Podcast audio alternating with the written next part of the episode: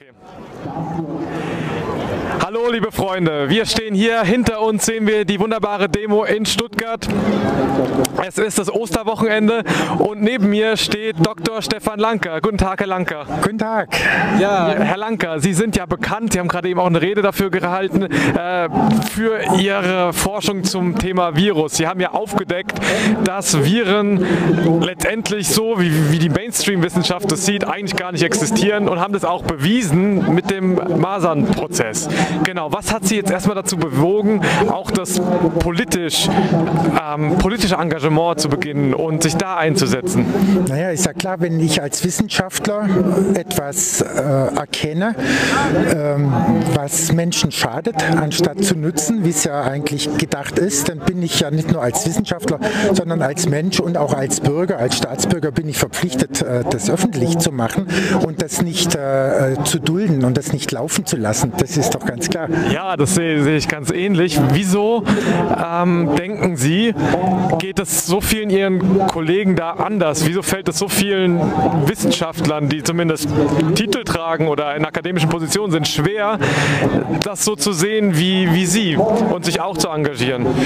Ja, es ist einfach, wenn ich in etwas hineinwachse und das einfach für gegeben nehme, was ich hier gelernt habe, ja, dann ist ja klar, das Buch ich lese, das, das Lied ich singe, ja, äh, frei nach dem Spruch, wes Brot ich esse, das Lied ich singe. Und das ist einfach das, was hier läuft. Es wird einfach irgendwelche Vorstellungen tradiert, die werden dann in moderne Form gegossen und wird dann behauptet, ja, das, das sei so. Geht man aber ins Detail, dann sieht man, dass es hier unglaubliche Brüche gibt, ja, ähm, Widersprüche, die manifest sind, wenn man sie nur sucht. Und das ist die größte und wichtigste Pflicht eines Wissenschaftlers, sich selbst ständig zu hinterfragen, ja, um eben Fehlentwicklungen zu vermeiden, aber auch Fehlentwicklungen, die bestehen, aufzudecken. Und die Geschichte der Menschheit zeigt ja, dass in vielen und in sogar sehr wesentlichen Dingen sich die Menschheit mit ihren Bildern, die sie sich vom Leben gemacht haben, einfach komplett daneben lagen, sehr zum Schaden äh, der Menschen. Und ich meine, in unserer deutschen Kultur ist es ja äh, Johann Wolfgang von Goethe, der das ja in seinem Faust I ganz eindeutig klar benannt hat. Hier war die Arznei, die Patienten starben und niemand fragte, wer genas. So haben wir mit höllischen Latwergen in diesen Tälern, diesen Bergen weit schlimmer als die Pest getobt. Ich selbst habe den Gift an Tausende gegeben, sie wägten hin. Ich muss erleben, dass man die frechen Mörder lobt. Also Goethe hat es auf den Punkt gebracht. Ja? Ähm, und das läuft halt und wenn man aber nachschaut, dann stellt man fest, es läuft nicht aus böser Absicht, ja, um Menschen zu schädigen oder hier direkt da damit Politik zu treiben. Nein, es ist unsere Kultur. Und dieses Setting lief in unserer Kultur im, im antiken Griechenland vor zweieinhalbtausend Jahren ab. Und Platon geißelte das ja mit eindeutigen Worten. Er hat gesagt, alles entspringt der Seele und die muss repariert werden oder behandelt werden, das, dann wird der Körper auch wieder gesund. Und er sagt, die griechischen Ärzte kommen mit der Mehrheit der Krankheiten nicht äh, zurecht, weil sie es nicht verstehen. Ja? ja. Und ich meine, er sagt dann auch diesen Spruch von, von zwei Medizin, einen für die Unfreien, wo einfach äh, Symptome unterdrückt werden, dass sie wieder schnell arbeiten können und eine Medizin für die Freien und da wird die Seele behandelt. Ja? ja darf ich hier einmal nachfragen, Seele. Was verstehen Sie unter dem Wort Seele? Was bedeutet die Seele für Sie?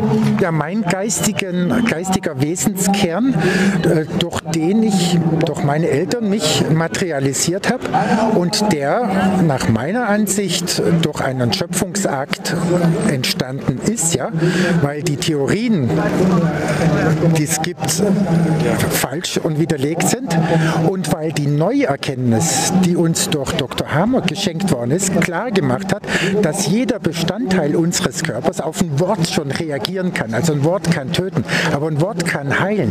Ja.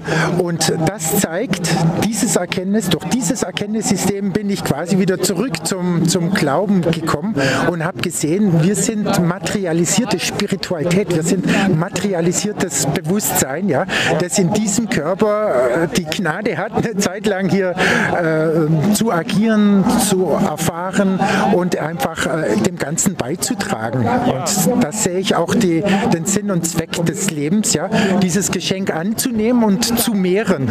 Ja, ja, wunderbar. Der Herr Hamer, ähm, ja. wie ist er auf diese Erkenntnis gestoßen?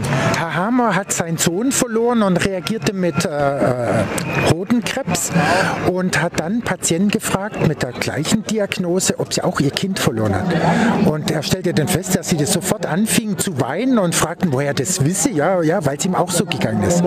Der nächste Schritt war, er hat sich überlegt, ob im Gehirn sich ein Signal ergibt, wenn er jetzt Hodenkrebs hat. Und er hat gefunden, bingo, ja, bei jedem Mensch, der Hodenkrebs hat, hatte ich an einer bestimmten Stelle im Gehirn immer ein Signal. Ein elektrisches Signal oder eine... Ein dichte Unterschied, es taucht als, als äh, schwarzer Kreis auf okay. und ist in Wirklichkeit natürlich eine Sphäre, ja? ja. Und er nannte das den Hammerschen Herd und hat auch festgestellt, wenn so ein Trauma gelöst wird, faktisch, oder mir gelingt es durch Zuversicht ins Leben, durch Glauben, durch Vertrauen und Glauben, was äh, die zwei zentralen äh, Worte sind, ja, äh, dass dann eben ein Trauma sofort seine Wirkung verlässt und dann das, was am Körper geschehen ist, also Gewebeaufbau, sprich Tumor, der verdaut sich auch wieder oder wenn der Knochen sich abgebaut hat oder die Haut dünn geworden ist, die baut sich dann auch wieder auf, ja. Und er hatte dann auch mal äh, diese spirituelle äh, Dimension hat er auch äh, verstanden, als er in Spanien lebte und äh, sein Erkenntnissystem La Medicina Sagrada nannte. Gell? Also da ist es drin, ja. Aber da ist, wenn man sich diese Erkenntnis anschaut und weiß und an sich und anderen überprüft hat, dass es so ist und dass es so funktioniert, ja, ja. dann weiß man, wir sind materialisierte Spiritualität. Das sieht man sofort. Ja, das ist ja, eindeutig, ja. Total. Ja. Und diese Dichteschwankungen im Gehirn ist dann praktisch nur eine Art Ausdruck von etwas Seelischem. Das ist eine physische Manifestation von einem seelischen ja. Problem oder von einem also, seelischen Zustand. Genau, also ich denke, dass ich eine Antwort darauf gefunden habe. Es ist, wenn der Körper in Daueralarm ums, äh, umschaltet, ja, wenn mich ein Trauma äh, ereilt, haben wir nennt es einen biologischen Konflikt, weil Trauma darf man nicht benutzen. Es benutzt zu viele Leute in unterschiedlichen äh, Dingen. Ja? Also wenn etwas äh, übermächtig ist, wenn ich isoliert werde, ja, wenn es für mich lebensbedrohlich ist und wenn das anhält, ja, dann eben geschehen die, diese Dinge, die auch meine Psyche komplett verändern können, ohne dass es mir bewusst ist. Ja?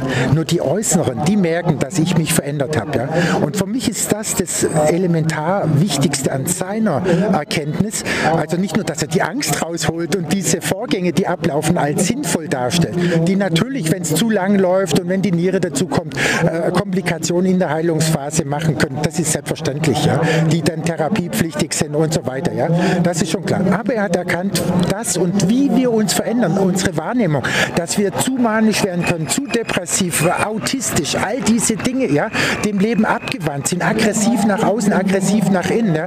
Und das finde ich so wichtig, wenn die Menschheit das lernt, dann urteilt sie nicht mehr über den anderen, weil sie, man versteht sich selbst. Und wenn jemand anders sich seltsam verhält, weiß man, dass in ihm etwas wirkt und eben nicht die Natur böse ist. Er hat wirklich als erster, hat er dieses ganze Gedankengut des Gut-Böse aus der Biologie äh, entfernt. Und deswegen spreche ich am liebsten von der Biologie nach Hammer, um eben die Person zu würdigen, aber auch ähm, um äh, zu sagen, die Biologie nach Hammer ist eine andere. Das Bösartige finden wir nicht, das sind menschliche Konzepte, ja, wie das Virus, das man sich nur imaginiert und das ich auch äh, mir geistig vorstellen muss. Wenn ich in einer rein materiellen äh, Denkmodell bin, dann brauche ich Defekte und Krankheitsgifte, um Krankheit in mir zu erklären, um einfach äh, äh, das gleichzeitige Auftreten von Erkrankungen bei mehreren Menschen gleichzeitig oder nacheinander erklären zu können. Dann bin ich gezwungen in diese Erklärmodelle. Und davon hat er die Menschheit äh, befreit. Und mein Job ist eben, äh, eine Gehirnscan-Technik zu entwickeln, die harmlos ist, die ohne Röntgenstrahlung auskommt, um einfach diese Signale erkennen zu können, der, Automa der Auswertung äh, zuführen, sodass der Mensch dann sein Gehirn sieht und sagt, okay, wow, Signale, was bedeutet das? Aha, die rechte Hüfte tut weh, ist vielleicht mal gemobbt worden, Vorsicht, nicht belasten, ist jetzt in Heilung oder du hast ein Fieber, ist 39 Grad, das kommt von dem Hirnbereich, wird aber nicht steigen oder ähm, äh, du bist jetzt gerade sehr melancholisch oder ja. Und dann fragen sich die Leute selber, hä, was ist denn die Biologie dahinter? Und äh, so kann man dieses äh, äh, falsche Weltbild, was wir seit etwa zweieinhalbtausend Jahren haben, dieses Setting ist in Griechenland durch Demokrit gemacht worden. Übrigens auch aus gutem Grund, ja. Er sagte, wir wollen eine Theorie des Lebens, die ohne äh, Geist, ohne Gott auskommt, weil eben die Religion den Menschen immer Angst einjagen vor Gott, dass eben Gott äh, mit Krankheit strafen würde für Sünde und das wollen wir nicht, konnten sich aber nicht vorstellen, dass aus dieser Pseudowissenschaft ja, eine Religion geworden ist, die sich heute Schulmedizin nennt und die nicht in der Lage ist, äh, rechts und links zu schauen. Äh, sie ist in der Sackgasse. Und das hat auch Seamus O'Mahony, der berühmte britische Gastroenterologe, hat das festgestellt in seinem Buch Can Medicine be cured? Kann die Medizin geheilt werden? Und er sagt eindeutig nein.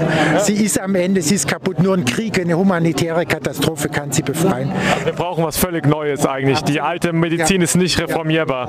Und da haben Sie ja gerade gesagt, Sie arbeiten an einem oder haben sich selbst zur Aufgabe gemacht, ein schonendes Verfahren genau. für die äh, Gehirn, äh, für, für bildgebende genau. Gehirnverfahren äh, zu entwickeln. Genau. Darf ich da mal nachfragen, können Sie da was sagen, wie, wie weit da so Ihr Fortschritt ist? Haben Sie da schon, schon erste Fortschritte oder sind Sie noch eher ja. in der konzeptionellen Phase oder wie sieht das aus? Nein, mit der Technik können wir jetzt mittlerweile schon einen Hirnschlag lokalisieren und ob der an Volumen zunimmt über den Tag. Okay. Das ist noch nicht scharf genug, um die vielen Relais zu machen, aber kommt Zeit, kommt Technik ja, ja. und dann äh, geht es. Und wir haben auch äh, jetzt Möglichkeiten ins Hirn, also durch den Knochen hindurchzuschauen. Also das läuft.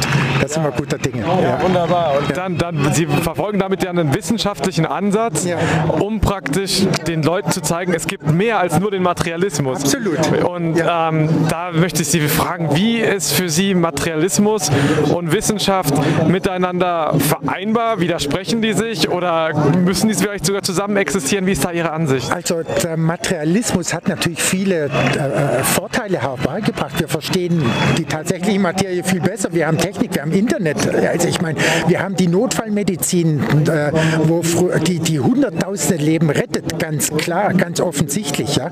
Also äh, man kann auch da hier selber nicht polar äh, gut und böse sehen. Es ist einfach unsere Geschichte, ja, die hat diese Dinge hervorgebracht. Also ich empfehle da auch immer Prentice Malford zu lesen. Caro Schmidt schreibt das Buch Prentice Malford, einer, der es wagt. Ja, es war der Begründer der Positiv-Gedanken-Bewegung. Ja, er hat äh, äh, sein Schüler ist berühmter geworden wie ihn, Mark Twain. Ja, er hat als ja, er hat als als äh, Journalist hat der Rockefeller Senior zu Fall gebracht. Ja, und dann treffen die zwei sich wieder und dann sagt er, ja, aber Rockefeller hat ja immer noch seine fünf Firmen zwar zerschlagen. Und sagt der andere, aber pass auf, äh, der hat seit 30 Jahren Bauchschmerzen. Unerträglich. Der hat genug. Das muss man sich mal vorstellen, genau. Und äh, denn äh, was hat das als Positives bewirkt? Diese Machtakkumulation hat die Industrialisierung beschleunigt und die gibt auf der einen Seite viel mehr Menschen wieder ein, ein, ein, eine Lebenssicherheit, die davor nicht gegeben war. Ja? Also er sollte doch bitte auch das Positive dahinter zu. Äh, und wenn wir schon bei, bei Rockefeller Senior sind, ich meine, der hat das Maximale, was er aus seinem Firmen rausholen konnte, 500 Millionen Dollar damals war wie heute 500 Milliarden, ja, das hat er rausgeholt und hat es in den Streckerplan investiert. Ein Arzt, den hat er in Deutschland deutsche Medizin studieren lassen, weil er glaubt, den Deutschen trauen wir alles zu, ja. Und dann das deutsche Gesundheitssystem, wie ist das strukturiert, ja, und hat das denn in den USA in optimierter Form etabliert. Das war der Streckerplan. Jetzt stellen wir mal vor, die wären auf vernünftige Leute gestoßen. Aber okay, es ist so, zurückgucken soll man nicht, das steht im Alten Testament, Frau Lott, nicht zurückgucken und schon gar nicht in Zorn, wenn denn nur um zu lernen, wo es weitergeht, ja. Aber gleichzeitig haben Sie ja auch äh, gesagt, und das finde ich einen sehr wichtigen Punkt, ähm, dass der Materialismus an sich nicht böse ist. Die, die, die, die Schwierigkeit ist es als dogmatisch zu sehen. Wenn es sobald es dogmatisch wird und man sagt, nichts anderes kann wahr sein, außer das, was was wir mit der Materie sozusagen. Also alles muss von Materie kommen. Und man muss sich mal vorstellen, also Harvey, der den Blutkreislauf gesehen hat, aber auch gesehen hat, dass sich die Materie hier verwandelt, ja, also der hat es wirklich tief gehabt, ja. Der wird auf Wikipedia als Vitalist verleumdet, der ist ja kein Wissenschaftler, den können wir nicht zitieren, ja, weil er einfach allen äh, Prozessen der Materie eine Lebenskraft und eine Verwandlungskraft zuspricht und ja und in allem die Seele sieht, die hier wirkt und tut. Ja, da ist er ja ein Einklang mit vielen alten spirituellen Kulturen. Ja, ja. ja, jetzt fällt mir gerade ein, ähm, ich habe vor einer geraumen Zeit mal, auch als es angefangen hat mit der Corona-Krise, von einem Dr. Gaston gehört. Ja, ja. Kennen Sie seine Arbeit? Ja, ja. Was, was sagen Sie zu seiner Arbeit? Ich habe ein paar Videos gesehen und es ja. gibt verschiedene ähm, Sachen, die ich dazu gelesen habe, aber es ist sehr schwer für mich, das einzuordnen. Ja, das sind hochauflösende Lichtmikroskopie hat er gemacht und er hat einfach erkannt, dass Leben sich materialisiert aus unsichtbaren Teilchen ja, und sich dann höher organisiert und auch wieder zurück. Wer das auch und noch genauer auf den Punkt gebracht hat, das war Enderlein, Günther Enderlein okay. mit der Dunkelfeldmikroskopie. Der hat es ja schon lange gesagt und der hat auch die Zellularpathologie kritisiert, dass das Konzept des Lebens kommt aus einer Zelle, äh, dass es nicht richtig ist, sondern das Gewebeleben und das ist das, was ich dann sage, eine neue Sicht auf das Leben. Ist eigentlich eine alte Sicht, ja, äh, die schon da war, die aber mit unserem heutigen Wissen äh, und, und noch umfassender dargestellt werden ist und das meine ich mit der besseren Sicht auf das Leben. Wunderbar, wunderbar. Und dann noch eine abschließende Frage. Ähm, praktizieren Sie selber konkret spirituelle Praktiken? Gehen Sie vielleicht in die Kirche oder, oder ähm, ja, haben Sie da einen Zugang für sich, wo Sie konkret über das Bewusstsein, was Sie ja gesprochen haben, die Seele, ähm, wie, Sie da, wie Sie da konkret selber einen Zugang zu bekommen? Also ich äh, bete für mich selber. Ich habe, so komisch sich das anhört, die größte Ruhe unter der Dusche. Dort wäre ich ruhig im Fluss ja. äh, zu sein. Und ähm, ich benutze eben die Erkenntnisse und die Hilfsmittel, die Bruno Gröning äh, uns angeboten hat. Und er hat ja es auf einen Kernsatz oder auf zwei Wörter herunter transformiert. Und wie, wie, lauten die Worte? Glauben und Vertrauen. Glauben und Vertrauen, ja. ja. Und das, das, das Leben, ja. das, das ja. Ähm, spürt man in Ihrer Ausstrahlung. Schöpfen Sie daraus auch die Kraft oder einen Teil der Kraft, wenn Sie das sagen, für Ihre Arbeit? Sie gehen ja gegen Widerstände.